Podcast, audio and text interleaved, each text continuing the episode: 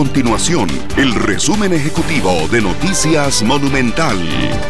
Hola, mi nombre es Alejandro Meléndez y estas son las informaciones más importantes del día en Noticias Monumental. La fracción oficialista buscará convencer a los diputados de oposición para lograr una rebaja moderada en el monto que deben pagar los conductores por el marchamo 2024. La semana anterior fue dictaminada una propuesta impulsada por el PLP que contempla una disminución de hasta el 67% en el impuesto a la propiedad de los vehículos según el valor en el mercado de ese automóvil.